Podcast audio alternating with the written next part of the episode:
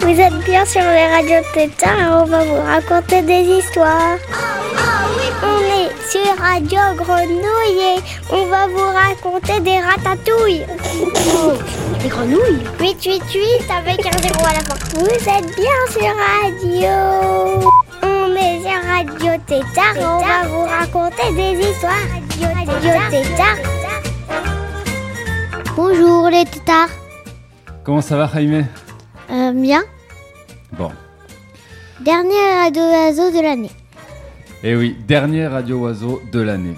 Là, il faut que tu dises tout ce que tu n'as jamais encore pu dire sur les oiseaux. Qu'est-ce qui nous manque? Euh, les œufs. Ah, les œufs, ouais. Eh oui. Les œufs. Donc, on parlera des œufs. Ah, ben, on pourra parler des œufs dans Drôle d'oiseau. Et puis, on va essayer de trouver euh, peut-être euh, une chanson sur les œufs. Et surtout, Jaime, depuis le dernier radio oiseau, tu es devenu fanatique d'un certain programme télévisé. Est-ce que tu peux nous en parler? C'est pas sorcier. Alors, c'est quoi C'est pas sorcier? C'est des gens qui, euh, qui parlent de- des trucs d'animaux, par exemple. Sais pas sorcier sur les oiseaux. C'est c'est c'est c'est- c'est pas sorcier sur sur sur les oiseaux quoi. Et alors, ils s'appellent comment les gens qui font ça? Leonardo. Leonardo? Ouais. Presque, ouais. Et l'autre? Maximin. Leonardo et Maximin Ouais. C'est presque ça. Bon, on verra donc avec les deux rigolos de C'est pas sorcier. Alors, avant C'est pas sorcier aussi, depuis le dernier Radio Oiseau, t'es devenu fanatique de C'est pas sorcier et t'as fait l'acquisition de deux nouveaux Zappos. Alors, on va commencer par une devinette sonore en deux points. Comme ça, les gens ils pourront jouer, pourront faire peut-être égalité 1-1. On commence? Vas-y.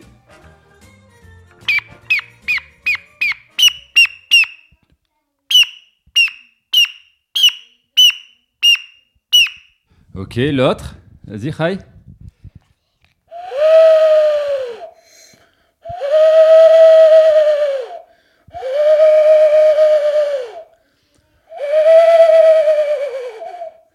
Alors, le premier, c'était quoi? Le merle noir. Et le deuxième, c'était la tourterelle. Le merle et la tourterelle. Bon, merci, Rai. Est-ce qu'on regarderait pas un C'est pas sorcier sur les oiseaux? Oui. Alors j'espère que c'est aussi bien à la radio. hein. Avant de, de se lancer dans le grand C'est pas sorcier sur les oiseaux, j'ai trouvé un petit extrait sur YouTube de Jamy, le monsieur qui ressemble à tonton Philippe. Oui, un peu à tonton Philippe. Alors là, il explique qu'est-ce qui différencie un oiseau des autres animaux. Les insectes volent, les reptiles pondent des œufs et pourtant ce ne sont pas des oiseaux. Ce qui différencie vraiment les oiseaux des autres espèces, ce sont les plumes. En effet, les autruches sont des oiseaux. Elles ne volent pas, mais elles portent des plumes.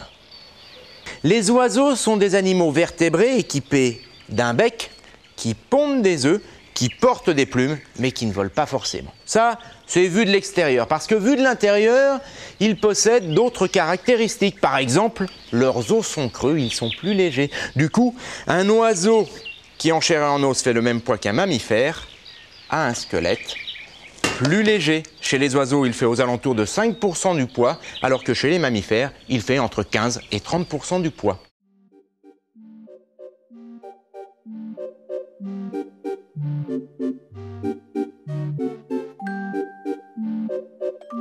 Ah ben ça, c'est impressionnant. Je savais pas. Bon, est-ce que vous avez écouté? Parce qu'avec avec les images, c'est vrai que c'est un peu embêtant qu'on n'a pas les images, mais quand même, il explique tous les trucs qu'il montre.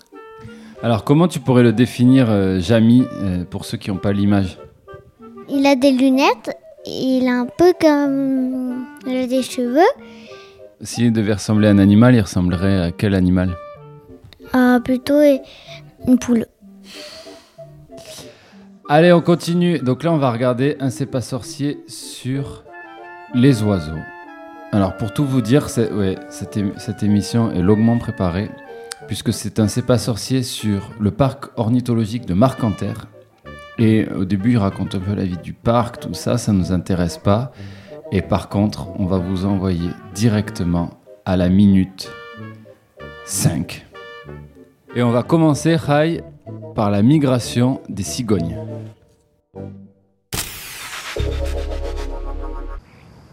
Alors reprenons l'itinéraire de la cigogne.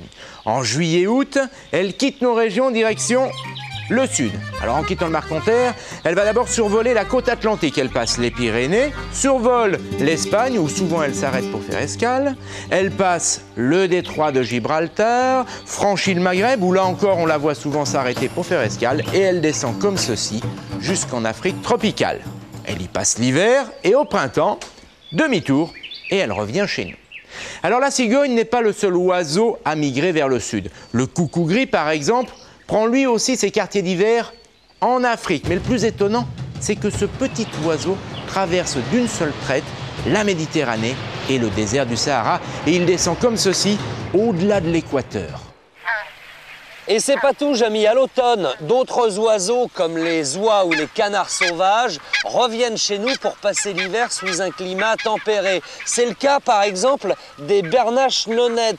Elles, l'été, en principe, on les trouve dans des pays très au nord, Groenland, Spitzberg. Mais l'hiver là-bas est tellement rigoureux qu'elles n'y restent pas. Elles reviennent le passer chez nous. Alors celles-ci, ce sont des exceptions. Elles sont sédentarisées, c'est-à-dire qu'elles vivent ici toute l'année. Mais en ce moment, leurs copines sont déjà très loin, à des milliers de kilomètres au nord. Résumons-nous. En automne, certaines espèces quittent nos régions pour aller passer l'hiver au chaud. Elles sont remplacées par d'autres, des canards, des oies comme la bernache nonnette qui descend du Spitzberg au large du Groenland pour venir passer l'hiver chez nous où il fait plus doux.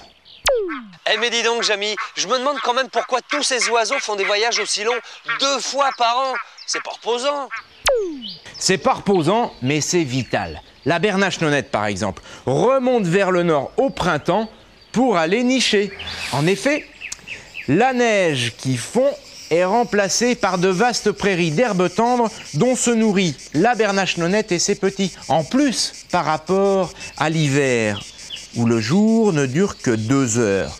L'été, il dure 22 heures. Ça laisse beaucoup plus de temps à la bernache nonnette pour trouver de la nourriture pour ses petits.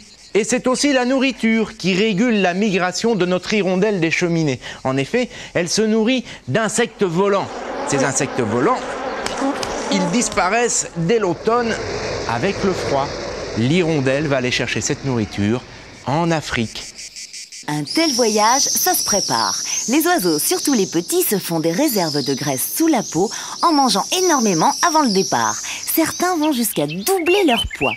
Avec cette réserve, la fauvette va pouvoir voler jour et nuit et parcourir jusqu'à 3000 km sans s'arrêter. Celle-là, elle a fait le plein de graisse. Elle est prête à partir. Les grands oiseaux, eux, migrent par étapes et s'arrêtent chaque soir pour se nourrir comme ces grues cendrées. Les cigognes, elles, s'invitent parfois dans les jardins sans prévenir et elles peuvent y rester plusieurs jours avant de repartir. Pendant que maman cigogne est partie faire les courses, on va dire bonjour aux petits. Ils sont mignons. Il y en a trois. Alors ceux-là, ils ont exactement six jours et ça grandit très vite car dans deux mois, ils auront atteint leur taille adulte. Ils sauront voler et dès la fin du mois de juillet, ils partiront tout seuls, sans leurs parents, pour l'Afrique. Et le plus curieux, c'est que dans deux ans, sans doute, ils reviendront exactement au même endroit. On se demande quand même, Jamy, comment ils font pour se repérer avec autant de précision. Regarde comme ils sont mignons. Alors les scientifiques se posent encore beaucoup de questions sur la façon dont se déplacent les oiseaux. Seulement, après avoir fait pas mal d'expériences, ils ont quelques éléments de réponse. En particulier, l'oiseau se déplacerait en utilisant d'abord et avant tout sa mémoire visuelle. Ainsi, pour aller d'un point à un autre, d'une année sur l'autre, il se souvient qu'il doit par exemple suivre un cours d'eau qui débouche sur l'océan. Eh mais Jamy, au-dessus de la mer, comment ils font? Il n'y a plus de repères. Eh bien, les oiseaux s'orientent aussi par rapport au soleil. À midi, par exemple, cet oiseau saura que pour atteindre son objectif, il doit voler avec un angle de 15 degrés. Alors je sais, vous allez me dire pendant la journée, le soleil se déplace sur l'horizon et si le soir l'oiseau vole toujours avec un angle de 15 degrés, eh bien il va s'écarter de son objectif. Heureusement, l'oiseau possède une horloge interne et le soir, il sait que pour atteindre son objectif, il ne doit plus voler à 15 degrés, mais à 30 degrés. Bah, et la nuit alors, quand le soleil est couché? Ah, la nuit. Marcel, la nuit. Merci. Eh bien, aussi étonnant que cela puisse paraître, la nuit, les oiseaux s'orientent par rapport aux étoiles et on pense qu'ils font cet apprentissage pendant leur jeunesse. Alors c'est beaucoup plus simple qu'avec le Soleil puisqu'ils se repèrent par rapport aux étoiles qui bougent le moins. L'étoile polaire dans l'hémisphère nord et les étoiles autour de la croix du Sud dans l'hémisphère sud. De cette manière, quand ils connaissent leur direction, eh bien ils gardent le même cap pendant toute la nuit. Bah oui, mais s'il y a plein de nuages, ils voient plus les étoiles. Ah ah Eh bien on pense que certains oiseaux seraient sensibles aux champs magnétiques terrestres. Ils seraient concrètement équipés d'une sorte de boussole, mais pas une boussole qui indique le nord et le sud, une boussole sensible à l'inclinaison des lignes de champ magnétique. Regardez, l'inclinaison de cette ligne de champ magnétique par rapport à la Terre n'est pas la même que celle-ci. Eh bien, les oiseaux qui volent et qui traversent en permanence ces lignes de champ seraient sensibles à ce phénomène. C'est incroyable quand même, Jamy. Ils sont drôlement forts, ces petits oiseaux. Il y en a qui vont percher leur nid très très haut, c'est le cas des hérons. Ici, ils se sont installés sur la cime des pins à 30 mètres de haut. Et on va aller les voir. Oh là, Fred, pas question de monter aux arbres. Hein. Pour que les scientifiques puissent les observer, on a construit une tour au milieu des pins. Bon courage. Ouh, c'est drôlement haut. Un nid de hérons, mais au moins d'ici. On peut les voir et eux ne nous voient pas. Approchez. Alors, le héron, lui, c'est un oiseau migrateur. Il passe euh, l'hiver au chaud et au printemps, il revient chez nous. Et quand il arrive, il s'installe en colonie. C'est ce qu'on appelle une héronnière. Dans ce petit bois de pin, par exemple, il y a environ 60 nids, ce qui représente 300 individus avec les petits qui viennent de naître. Et la famille s'agrandit régulièrement puisque chaque année, une femelle peut pondre entre 3 et 5 œufs et ça donne des petits comme ceux que l'on voit là. Et tu sais, Jamy, un œuf de héron, c'est pas plus gros qu'un œuf de poule, mais c'est bleu. Qu'y a-t-il dans l'œuf quand la femelle commence à couver? D'abord, un jaune, avec ici ce qu'on appelle le disque germinatif. C'est ici que l'embryon commence à se développer. Au passage, la formation de l'embryon commence juste après la fécondation. Elle s'arrête quand l'œuf est pondu et elle ne reprend qu'une fois tous les œufs de la couvée pondus quand la femelle commence à couver pour que tous les petits naissent en même temps. Autour du jaune, l'albumène, le blanc de l'œuf. Ici, une poche d'air et puis, très important, ces espèces de petits ressorts qu'on appelle les chalases. Grâce à elles, quand l'œuf tourne, l'embryon reste toujours orienté vers le haut en direction de la chaleur émise par la mer.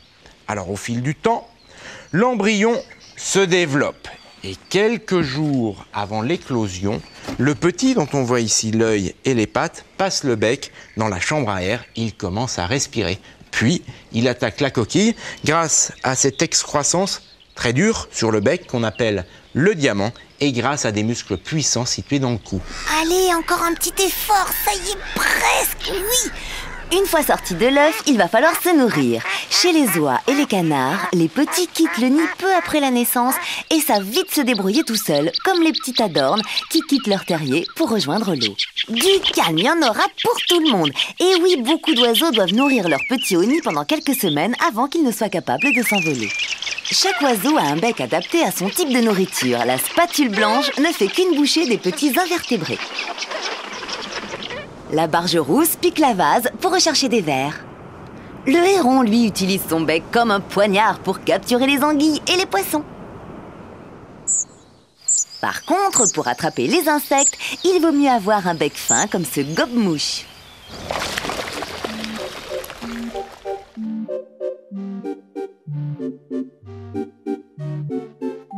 Alors Jaime, raconte-nous ce que c'était bien tout ça. Ce que j'ai adoré, c'est c'est le c'est le et c'est l'œuf de l'héron quand il est bleu. J'aime bien euh, la couleur bleue. Et alors justement, on va voir des œufs de toutes les couleurs avec ton livre multicolore Drôle d'oiseaux, dont on a déjà lu les chapitres sur les plumes, les oiseaux amoureux, les nids. Et alors là, on va lire ce magnifique chapitre sur les œufs. Et tu crois pas si bien dire, Jaime, parce que je crois que les oiseaux, ils ne voient pas les œufs de la même couleur que nous, on les voit.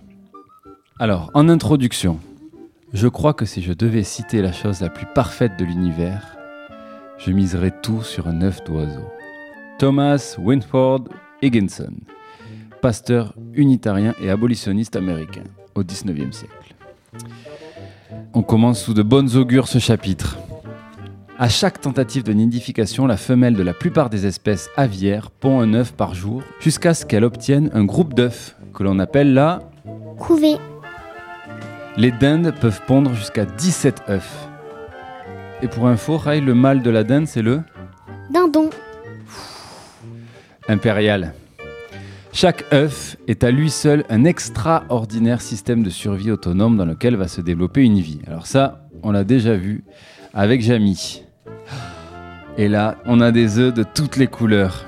Leurs couleurs variées et leur forme mathématiquement parfaite témoignent d'un art cosmique époustouflant. Regarde, la Linox hirsute. Cet œuf, qui forme une sphère presque parfaite, ressemble à une balle de ping-pong. Et alors là, c'est l'œuf de l'ibis. Alors, il a un pigment bleu et vert qui est également présent dans le sang humain et qui donne la couleur verte aux hématomes. C'est l'ibis Hmm. Le merle d'Amérique. Waouh C'est quoi comme bleu ça? Bleu clair. Hein, Loulou, c'est quoi comme bleu ça? C'est un- une couleur de de œuf de poule un peu. Ok. Lui, lui c'est un bébé autruche. L'émeu d'Australie, c'est le deuxième plus gros œuf au monde. Parce que les plus gros sont les œufs d'autruche. Bravo Loulou Le grand tinamou. Alors le grand tinamou, il a un, un œuf euh, vert pomme. Alors que le casoaracas, a un, un œuf plutôt vert bouteille. Vert kiwi. On pourrait dire. Ouais, vert kiwi. Avec des petits crans. Des petits crans euh, blancs et noirs. Voici peut-être le plus petit au monde.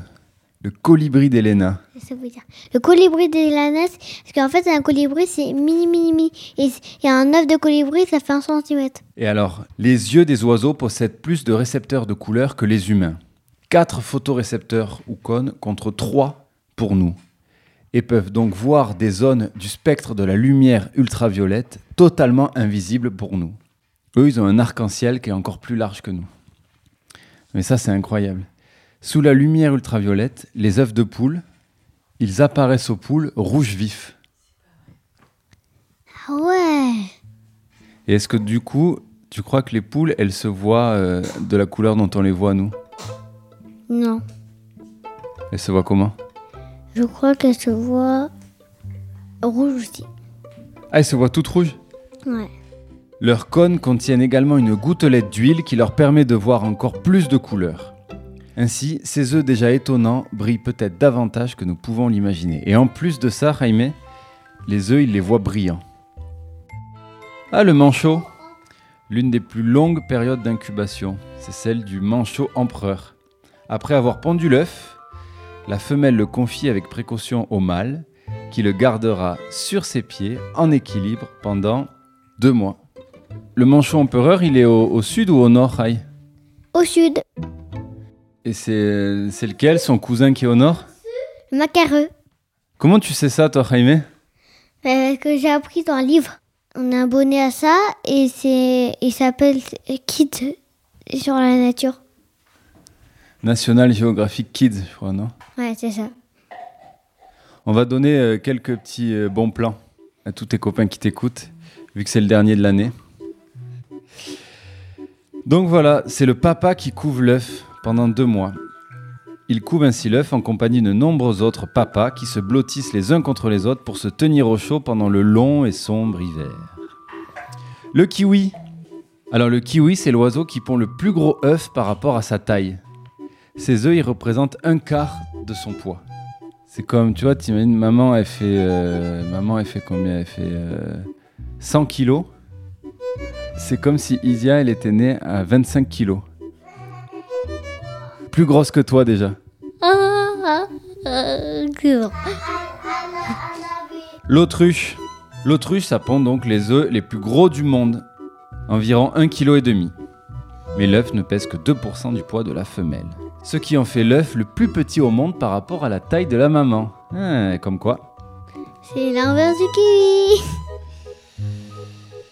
Ah, et regarde, en tant que symbole universel du renouveau, les œufs d'autruche servent à décorer les églises, les synagogues et les mosquées. C'est dingue ça, je savais pas Et ouais, à Djenné au Mali, tu vois, un œuf d'autruche sur les piliers supérieurs de la grande mosquée. Ils étaient suspendus à des lustres dans les mosquées turques de l'Empire ottoman.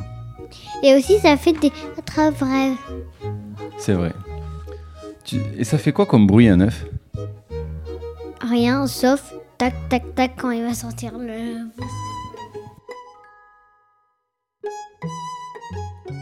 Putain, Je te dis ça parce que, tu vois, tant qu'on est dans, les, dans la petite boutique de curiosité pour tous tes copains, vu que c'est le dernier tétard et qu'on n'aura pas la place de mettre tout ce qu'on aura envie de mettre, moi, je voulais quand même vous dire que vous pouvez aller sur un- une banque de sons. C'est en anglais, ça s'appelle BBC Sound Effect. Donc, vous tapez BBC Sound Effect et là, vous tapez un mot. Bon, il faut le taper en anglais, mais on peut le traduire facilement. Par exemple, œuf. C'est quoi? C'est euh, eggs. Hop, on tape eggs. Et là, on peut avoir tous les bruits d'œufs. Hop, tu vois, il, te propose des bruits d'œufs. On en écoute? Voir ce qu'il propose.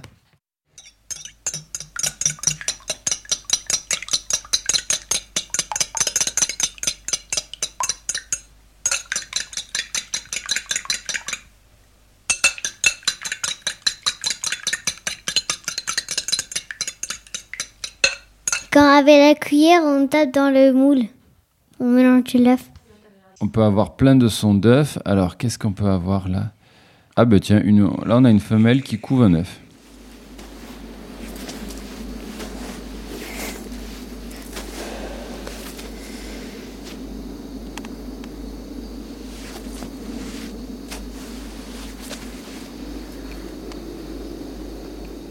Bon, étrange. Alors là, on a une femelle qui part du nid avec ses œufs parce qu'elle a entendu un cri d'alarme. T'es prêt? Voilà, par exemple. Ah, regarde des petits crocodiles dans l'œuf.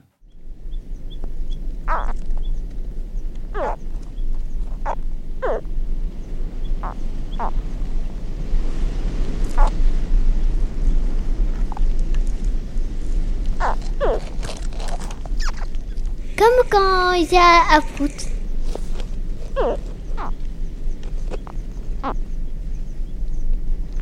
Allez sur ça, sur euh, BBC Sound Effect. Jaimito, tant qu'on est dans cette petite rubrique, euh, Jaime, bon plan. Alors moi, je conseille à, tous les tétards d'aller voir sur euh, la grande banque de bonbons sonores, comme il s'appelle, Arte Radio, parce qu'il y a un très très beau documentaire sur le son des oiseaux qui s'appelle Le concert de l'oiseau, que je trouve vraiment très beau. Et il y en a un autre qui s'appelle Picolette. En fait, le picolette, c'est un petit passereau d'Amérique du Sud qui est réputé pour son chant. Et les Brésiliens, ils adorent, et les Français en Guyane aussi. Et il est courant de voir des hommes, une cage sous le bras, qui promènent leur picolette. C'est un peu, tu vois, comme euh, aujourd'hui, tu vois, les, hommes qui sont là avec leur portable, euh, tu vois, qui écoutent la musique dans la rue, comme ça, ou avec leur poste de radio. Ben, eux, ils ont leur petit oiseau en cage qui leur fait des chants. Et euh, voilà. Jaime, on finit en écoutant un peu de musique? Oui Alors tu choisis. Soit je t'ai prévu un morceau sur les œufs, puisqu'on parle des œufs. Le temps des œufs au plat, de Jodassin. Ou un morceau sur les oiseaux et les bateaux, qui s'appelle Tous les bateaux, tous les oiseaux, de Michel Polnareff. Qu'est-ce que tu préfères? Tous les oiseaux, tous les bateaux. Allez, on l'écoute. Euh, Au revoir À l'année prochaine, on fera une autre radio tétard de, d'autres animaux ou de d'autres trucs. Comme par exemple euh, les animaux de la forêt, parce que euh, justement on a, un- on a un chapeau pour, pour les animaux de la, so- la forêt. eh, avant d'écouter Michel Polnareff, tu pourrais le faire?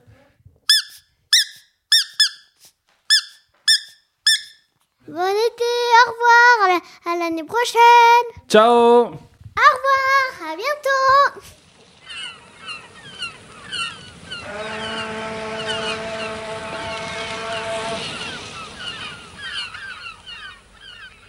Je te donnerai tous les bateaux, tous les oiseaux, tous les soleils, toutes les roses, toutes les choses qui petite fille de ma rue. Tu n'as jamais vu tous les bateaux, tous les oiseaux, tous les soleils au trésor et les fruits d'or et les abeilles. Ne pleure pas, petite fille.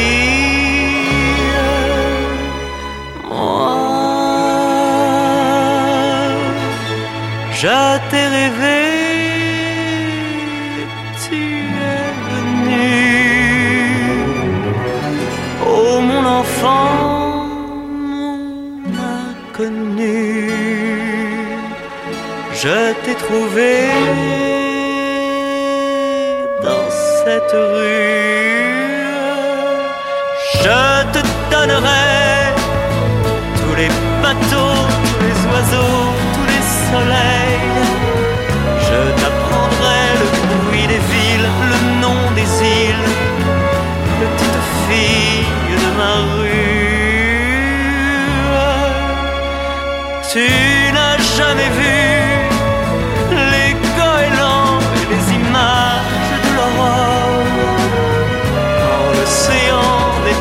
encore un paysage. Ne pleure pas, petite fille.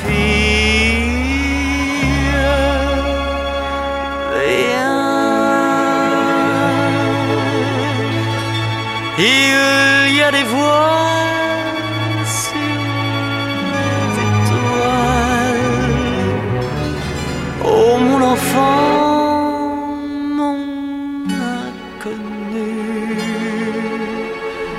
Il y a bas loin de ta rue. Je te donnerai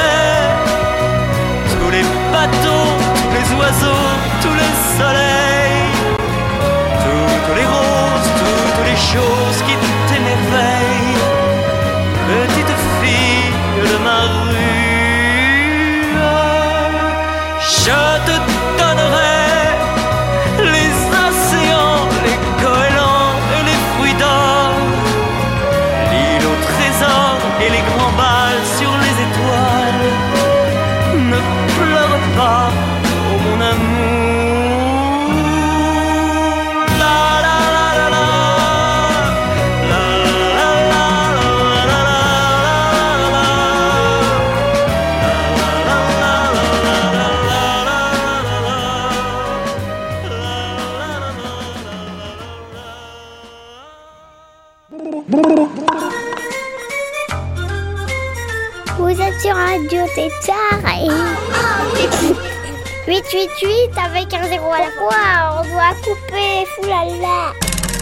Vous êtes bien sur Radio.